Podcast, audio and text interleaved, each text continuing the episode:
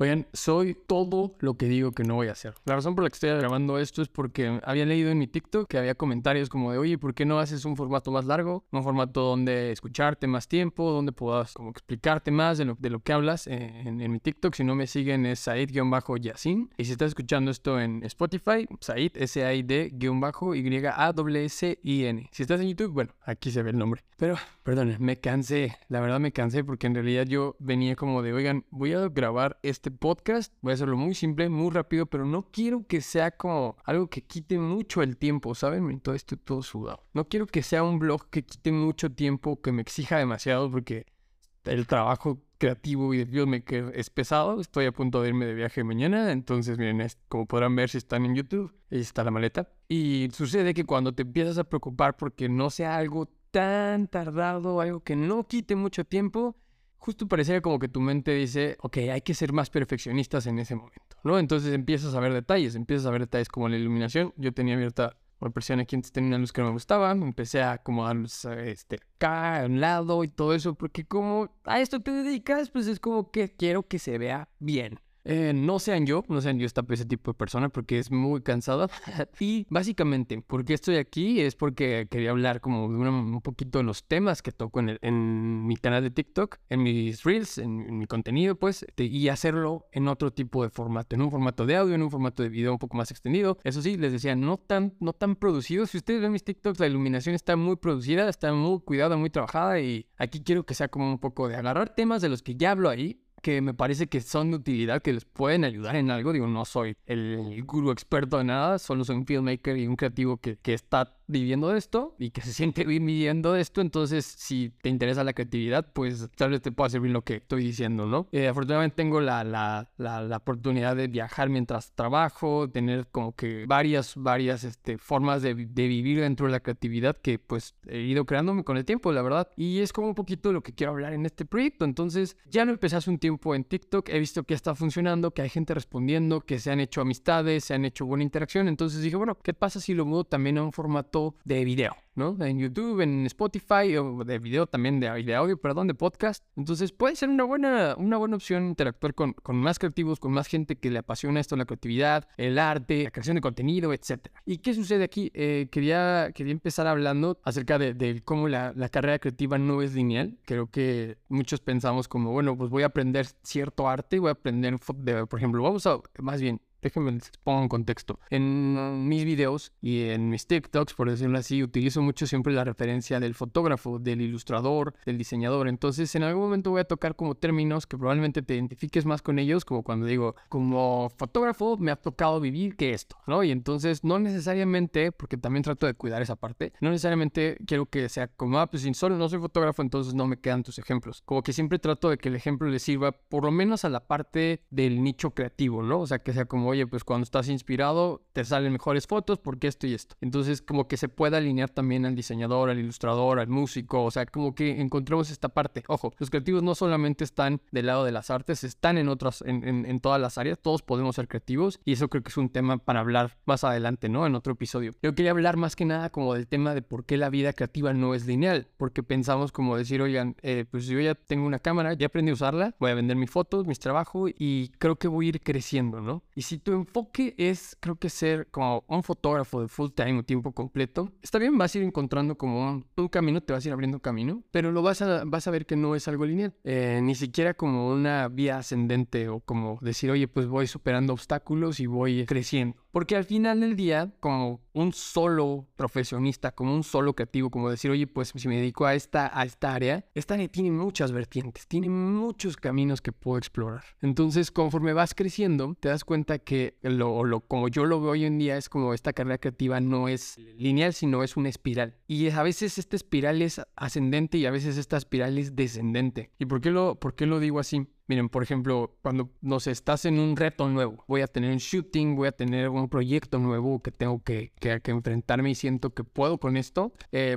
pasas esta parte en la que te estás muy entusiasmada, entusiasmado en desarrollarlo, en hacerlo, cliente nuevo, una marca nueva, lo que tú quieras. Y llega un punto del proceso en el que empiezas a trabajar con muchas ganas y cuando se empiezan a presentar las dificultades, te das cuenta como de que, uy, vas para abajo, ¿no? Y empiezas a chocar con esta imagen tuya de no soy tan bueno, me falta experiencia, me falta eh, saber de, no sé, ciertas áreas como iluminación, eh, encuadre, composición, eh, velocidad, o X cosa, ¿no? Ya lo verán en la parte de, diseño, como justo de, cómo acomodar ciertos elementos, cómo hacer ciertos trazos, ciertas líneas, en qué momento hay sombras, dónde viene la luz, no necesariamente en la foto, sino en una ilustración, en, en un diseño, etcétera, ¿no? Y te vas dando cuenta que Ahí es ese momento donde tocas más bajo, ¿no? De decir, es que no soy tan bueno, ¿por qué acepté este cliente? ¿Por qué tomé este proyecto si no podía dar esto, ¿no? Y no quiere decir que no puedas darlo o que no sepas. Puede, puede ser que sí lo sepas hacer, pero es un proyecto al que tal vez no estabas contemplando ciertos factores o que algo se salió de control o que probablemente en ese momento cuando lo grabaste o lo hiciste estás muy, muy inspirado, pero de repente cuando te tienes que sentar en tu escritorio o en tu área de trabajo a, editar o a desarrollarlo más, pues viene este bajón, ¿no? Digo, creo que factores hay muchísimos. La cabeza, la mente, el ego es uno. El cómo nos hablamos, nuestro autodiálogo, nuestro diálogo interno, la forma en la que te abordas, también nuestros hábitos, también puede ser una, una forma, yo lo siento mucho, como que una forma de darme cuenta cómo, cómo impactan en mi creatividad al momento de editar, porque siento que me divido en dos, ¿no?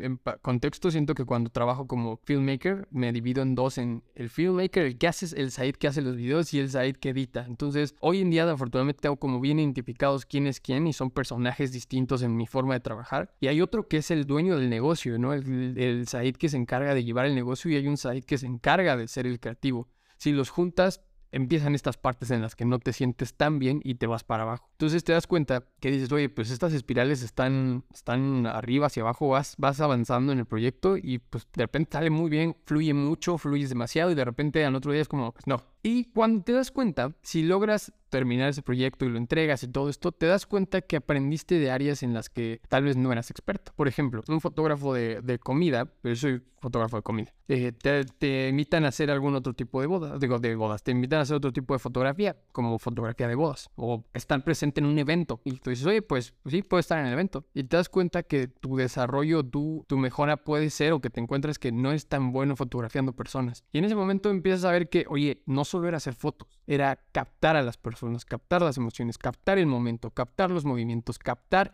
la conexión de entre dos personas, la conexión que hay entre, ¿sabes? O sea, hay miles de factores. Te das cuenta que no eras bueno ¿no? en esa parte. Entonces te metes y por más que tú vayas avanzando en tu camino como fotógrafo, es como un pequeño reset porque entras en un nuevo camino. Entonces, lo interesante de esto es que la obra como tal o la, o el, la vida del fotógrafo no se detendrá en el momento en el que, bueno, pues ya llegué a este punto y, y ya soy bueno en esto, sino que te van a salir retos en los que probablemente no lo sepas cómo enfrentar, no sepas cómo desarrollarlos y se va a resetear un poquito porque eh, tienes que aprender cosas nuevas. Por ejemplo, no es lo mismo aprender a iluminar una habitación a aprender a exponer cómo, cómo utilizar la luz a tu favor en el aire libre. Necesitas herramientas, necesitas saber, no sé si vas a hacer un video de frames, de, de, de contraste, de exposición, de sobresaturación, un chorro de, de, conceptos.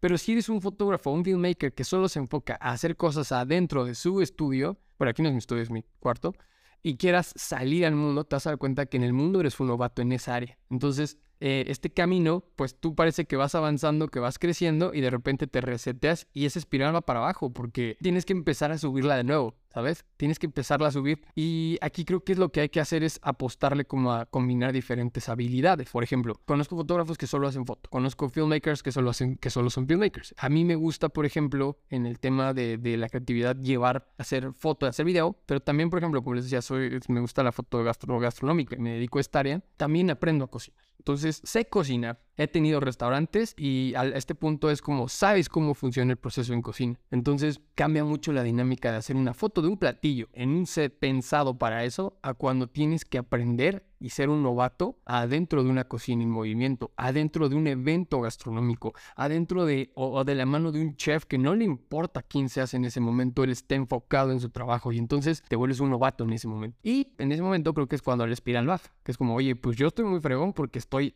creciendo en mi camino. ¿Y qué crees? Te das cuenta que probablemente adentro de una cocina no eras el mejor y puedes sentirte mal por eso. Aquí entra esta parte del diálogo interno de, oye, pues no era lo que yo pensaba. Y hay algo, interesante que estaba pensando con este concepto de la espiral, que es más que un camino ascendente o más que este, una, una recta, una línea del camino, del camino creativo, sino que es más una espiral, porque tú piensas que estás creciendo, ¿sabes? Como de, estoy expandiéndome y estoy creciendo en este camino y cuando te das cuenta que eres un novato en esa nueva área, esa espiral parece invertirse y es como, ok, no era tan bueno, me hace falta aprender muchísimo más, muchísimo más, ¿no? Entonces, nada más quería como comentar esto, porque si podía servirles de algo y que no se desesperaran cuando se encuentran en situaciones en las que son completos novatos y no lo sientan porque sabemos que en el mundo creativo te puedes sobre eh, encasillar en el es que la verdad es que no soy tan bueno y empiezas a ver cualidades en otros creativos en las que tú te empiezas a menospreciar. Y en realidad lo que sucede es que entraste tal vez en un nuevo en un nuevo nivel o en una nueva etapa, en una nueva espiral en la que tú empiezas desde abajo, aunque ya tengas tus herramientas y ya tengas unas eh, tus propias habilidades. Que eso también es lo interesante del mundo del, mundo creativo, del trabajo creativo, en el área en la que estés. Tú empiezas haciendo algo y se expande hacia,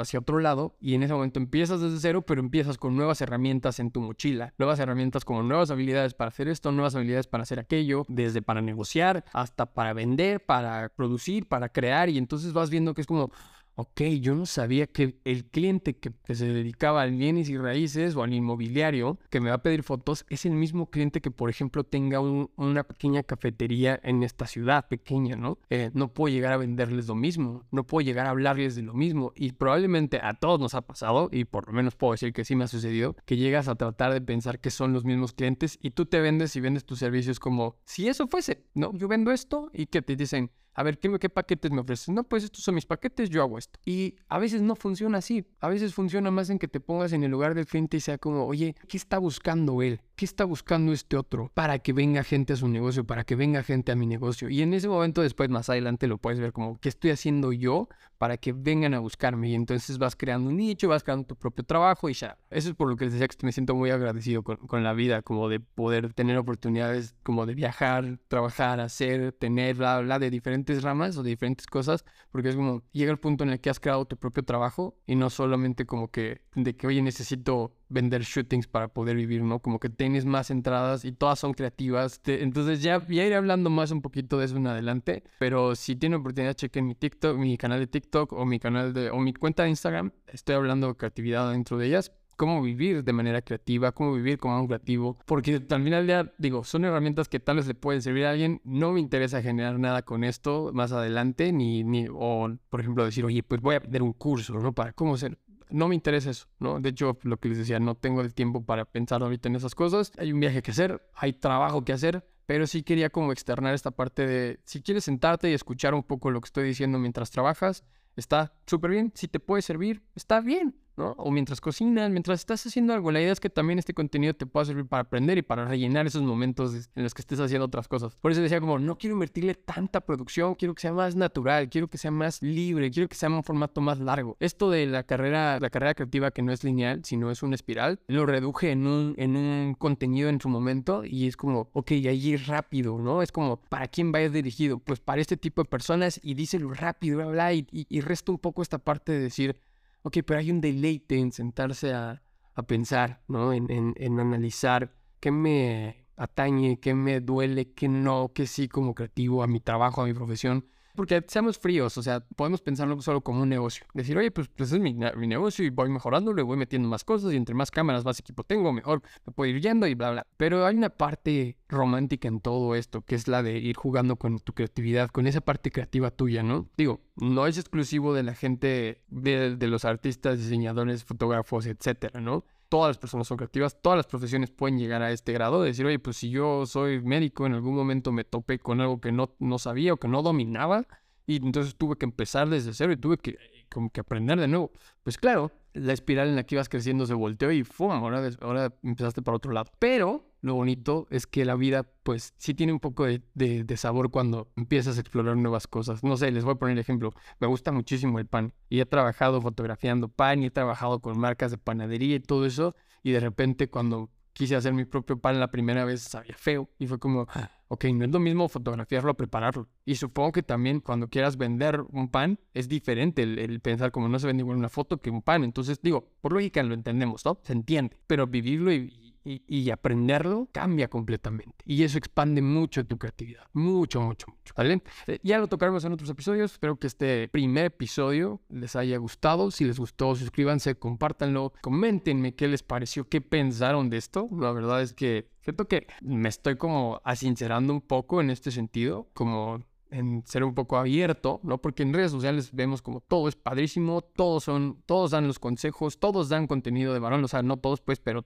aspiras a que, que vas a dar contenido de valor y como que hay una distancia entre lo que realmente eres y realmente lo que está o lo que o lo que haces, ¿no? Y siento que el formato de video largo te permite, si bien no van a ver cómo vivo, pero me permite hablar de manera más sincera, me permite hablar de manera más clara. Entonces, que espero que les haya gustado, les haya servido de algo. Les mando un fuerte abrazo, suscríbanse, píquenle a los botones, síganme, compártanlo, guárdenlo, lo que tengan que hacer. Eh, muchísimas gracias. Que tengan un buenos días, buenas noches, buenas tardes. Aquí todavía es de día. Vamos a seguir preparando maletas, vamos a continuar y nos escuchamos o nos vemos en el siguiente episodio. Yo soy Said Yassin. Nos vemos. Bye.